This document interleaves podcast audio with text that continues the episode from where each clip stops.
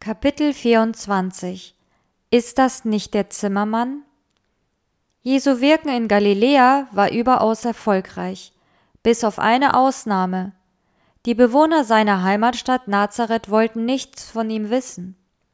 Als Junge hatte er gemeinsam mit seinen Brüdern die Synagoge besucht. Er war in dieser Stadt groß geworden. Seit dem Beginn seiner öffentlichen Wirksamkeit war er allerdings nicht wieder in Nazareth gewesen. Natürlich wussten die Leute, dass Jesus im Lande umherzog, predigte und Wunder vollbrachte. Deshalb waren sie zunächst auch gespannt auf den berühmt gewordenen Sohn ihrer Stadt.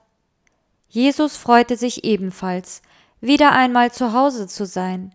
Hier begegnete er all denen, die er von klein auf kannte und liebte, seiner Mutter, seinen Brüdern, seinen Schwestern, Verwandten und Freunden. Als er am Sabbat die Synagoge betrat und sich zu den Gläubigen setzte, waren alle Augen erwartungsvoll auf ihn gerichtet. In der Regel begann der Gottesdienst damit, dass der Älteste einen Abschnitt aus dem Propheten vorlas und die Anwesenden ermahnte, weiterhin auf den zu hoffen, der da kommen sollte, um der Unterdrückung Israels ein Ende zu machen und ein Reich der Herrlichkeit aufzurichten. Dabei fehlte fast nie der Hinweis, dass die Ankunft des Messias nahe sei und dass der Gesalbte als gewaltiger Heerführer erscheinen und das Joch der Fremdherrschaft für immer zerbrechen werde. War ein Rabbiner anwesend, so erwartete man von ihm eine Schriftauslegung. Den Abschnitt aus der Prophetenrolle durfte jeder Israelit vorlesen. An diesem Sabbat hatte man Jesus um die Schriftauslegung gebeten. Er stand auf und wollte lesen. Da wurde ihm das Buch des Propheten Jesaja gereicht. Und als er das Buch auftat, fand er die Stelle, wo geschrieben steht: Der Geist des Herrn ist auf mir, weil er mich gesalbt hat, zu verkündigen das Evangelium den Armen. Er hat mich gesandt zu predigen den Gefangenen, dass sie frei sein sollen, und den Blinden, dass sie sehen sollen, und den Zerschlagenen, dass sie frei und ledig sein sollen, zu verkündigen das Gnadenjahr des Herrn. Und als er das Buch zutat, gab er es dem Diener und setzte sich, und aller Augen in der Synagoge sahen auf ihn. Die Leute waren gespannt, was Jesus zu diesem Text sagen würde. Jedermann wusste, dass mit diesem Prophetenwort der zu erwartende Messias gemeint war. Daran knüpfte Jesus in seiner Schriftauslegung auch an. Seine Zuhörer waren berührt davon, denn es war fast so, als sehen sie den Erlöser schon vor sich. Gottes Geist hatte ihre Herzen bewegt und für Jesu Botschaft geöffnet. Als Christus jedoch erklärte, Heute ist dieses Wort der Schrift erfüllt vor euren Ohren, schlug die Stimmung je um. Die Menschen fühlten sich genötigt nachzudenken über sich selbst und den Anspruch, den Jesus mit seinen Worten erhob. Wie kam er überhaupt dazu, sie, die Nachkommen Abrahams, als Gefangene der Sünde zu bezeichnen? Waren sie etwa blind und bedurften des Lichts der Wahrheit, seiner Wahrheit? Sie fühlten sich in ihrem Stolz als Angehörige des auserwählten Volkes verletzt. Was aber noch schlimmer war, sie spürten, dass Jesus sie durchschaut und hinter die fromme Fassade geblickt hatte. Deshalb wehrten sie sich auch dagegen, von einem aus ihrer Mitte belehrt oder gar gemaßregelt zu werden.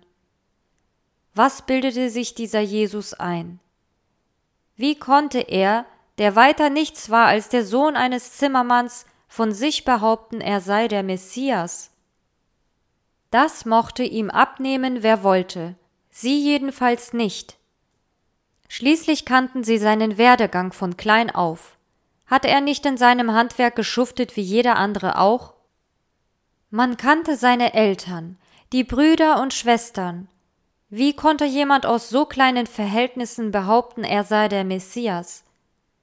Gewiss, Ihm selbst konnte man nichts vorwerfen, aber das war noch lange kein Grund, solche Ansprüche zu stellen. Nun schämten sie sich, dass sie von Jesu Schriftauslegung so beeindruckt gewesen waren. Ihre Herzen, die sich dem Wirken des Heiligen Geistes für kurze Zeit geöffnet hatten, verschlossen sich wieder und wurden wie Stein. Jesus spürte, was in den Leuten vor sich ging, und bestätigte das mit der Feststellung Kein Prophet gilt etwas in seinem Vaterland. Aber wahrhaftig, ich sage euch, es waren viele Witwen in Israel zur Zeit des Elia, als der Himmel verschlossen war drei Jahre und sechs Monate, und eine große Hungersnot herrschte im ganzen Lande, und zu keiner von ihnen wurde Elia gesandt, als allein zu der Witwe nach Zapata im Gebiet von Sidon. Und viele Aussätzige waren in Israel zur Zeit des Propheten Elisa, und keiner von ihnen wurde rein als allein Naaman aus Syrien. Die Botschaft für die Gottesdienstbesucher in Nazareth war klar. Gott fragt nicht zuerst danach, wer zum auserwählten Volk gehört, sondern wer ihm wirklich vertraut. Offenbar gab es damals in Israel niemanden, bei dem Elia hätte Zuflucht finden können. Deshalb schickte ihn Gott zu einer Frau, die nicht zum auserwählten Volk gehörte, aber offen war für das Heil. Und bei dem syrischen Fürsten, den Jesus erwähnte, war es ähnlich. Mit diesem Vergleich wollte Jesus deutlich machen, das Verhältnis eines Menschen zu Gott hängt nicht davon ab, wie groß seine geistliche Erkenntnis ist, sondern was diese Erkenntnis in seinem Leben bewirkt. Deshalb sind Heiden, die ihrer geringeren Erkenntnis gemäß handeln, Gott mitunter näher als Menschen, die den Willen Gottes kennen, aber in ihrem täglichen Leben wenig davon spüren lassen. Jesu Worte trafen die Bewohner Nazareths an ihrer empfindlichsten Stelle. Sie begriffen, dass dieser Mann ihnen ins Herz geschaut hatte. Was nützte der Stolz auf die Zugehörigkeit zum auserwählten Volk, wenn man diesen Anspruch im täglichen Leben und vom Glauben her längst verspielt hatte? Das war es, was Jesus ihnen vorwarf. Aber woher nahm er überhaupt das Recht, so mit ihnen zu reden? Schließlich war er doch nur einer von ihnen, obendrein einer der ärmsten und niedrigsten. Hier wird deutlich, wie sich Vorurteile zum Unglauben auswachsen und am Ende den Weg zum Heil versperren, hatte das Fass zum Überlaufen gebracht. Die Bewohner Nazareths fühlten sich in ihrer Ehre angegriffen. Blind von Zorn packten sie Jesus und schleppten ihn vor die Stadt an den Rand eines Abgrunds, wo sie ihn kopfüber in die Tiefe zu stürzen versuchten. Manche beschimpften ihn, andere warfen mit Steinen, aber sie konnten Jesus nichts anhaben, denn Engel Gottes beschützten ihn vor der Mordgeher der Menge. Im biblischen Bericht heißt es kurz und bündig, aber er ging mitten durch sie hinweg. Wer für die Wahrheit eintritt, muss mit Widerstand, Feindschaft und Hass rechnen. Gegen Menschen, die sich zu Gott halten und Jesus nachfolgen, scheinen sich die Mächte der Finsternis zu verschwören. Aber dort, wo sich die Handlungen des Bösen zusammenrotten, formieren sich auch die Engel Gottes, um den Gläubigen beizustehen. Daran sollten wir denken, wenn uns Angst vor den Feinden des Evangeliums beschleicht. Gott hält seine Hand über alle, die ihm vertrauen. Was die Bewohner von Nazareth betrifft, so hatte sich Jesus trotz dieses erschreckenden Erlebnisses nicht von ihnen abgewandt. Er wollte und konnte sie nicht fallen lassen, ohne ihnen eine weitere Gelegenheit zur Umkehr gegeben zu haben. Gegen Ende seines Wirkens in Galiläa kam er noch einmal in seine Vaterstadt zurück. Nun konnten auch die Leute von Nazareth nicht mehr an der Tatsache vorbeigehen, dass Jesus ein Gesalbter Gottes war. Woher hätte er sonst die Kraft haben sollen, diese Zeichen und Wunder zu tun, von denen man überall im Lande sprach?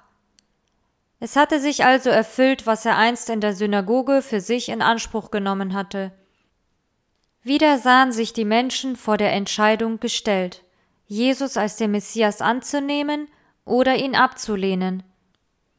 Einerseits spürten sie, dass sie sich für ihn entscheiden müssten, Andererseits fühlten sie sich wegen seiner damaligen Rede in der Synagoge noch immer gedemütigt.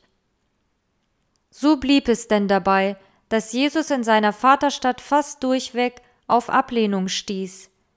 Und weil die Leute nicht an ihn glaubten, vollbrachte er in Nazareth auch kaum Wunder.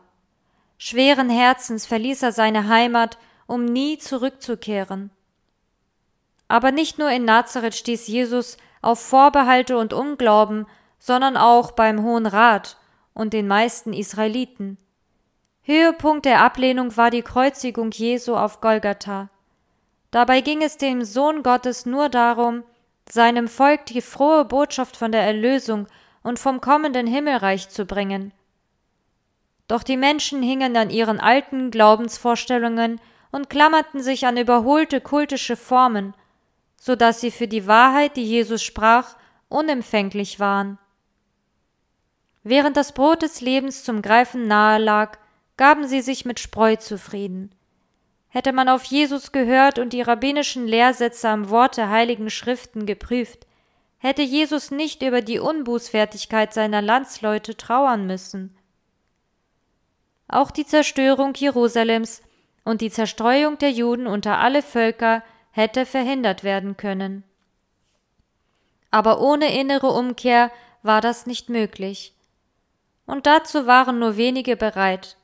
Wer wollte schon sein Leben ändern und lang gehegte Hoffnungen aufgeben oder mit den Anschauungen der Lehrer jener Zeit brechen?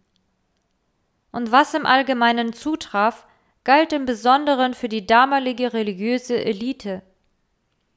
Geistlicher Hochmut hatte sich ausgebreitet. Nicht selten wurde der Dienst im Tempel zu eigensüchtigen Zwecken missbraucht. In den Synagogen beanspruchten Schriftgelehrte und Pharisäer die besten Plätze, und auf den Straßen und Märkten erwarteten sie, dass man sie ehrfurchtsvoll grüßte.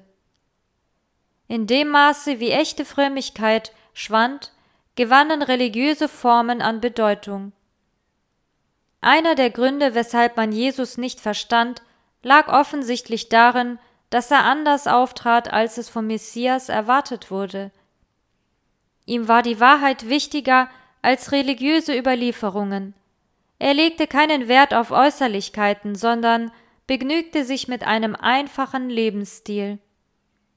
Sprach das nicht eindeutig gegen seine Gottessohnschaft? Wie konnte ein mittelloser Handwerker der Messias sein? Wie sollte er Israel befreien oder gar zur Erneuerung der Region beitragen, wenn der Erretter keine schlagkräftige Streitmacht aufstellte? Zu viel sprach dagegen, als dass man ihn für den gehalten hätte, als der er sich ausgab. Daneben gab es für die jüdische Geistlichkeit noch einen Grund, Jesus abzulehnen. Er war die Verkörperung der Reinheit und Lauterkeit. In seiner Nähe spürten die Menschen ihre eigene Unreinheit. Seine Wahrheitsliebe und Aufrichtigkeit enthüllte ihre Unaufrichtigkeit und entlarvte ihren angeblichen Glauben als frommes Gehabe. Alles, was Jesus sagte und tat, stellten sie und ihre Frömmigkeit in Frage oder deckte ihre Verfehlungen auf. Wie kamen sie dazu, sich von einem Zimmermann so bloßstellen zu lassen? Damit konnten und wollten sie nicht leben.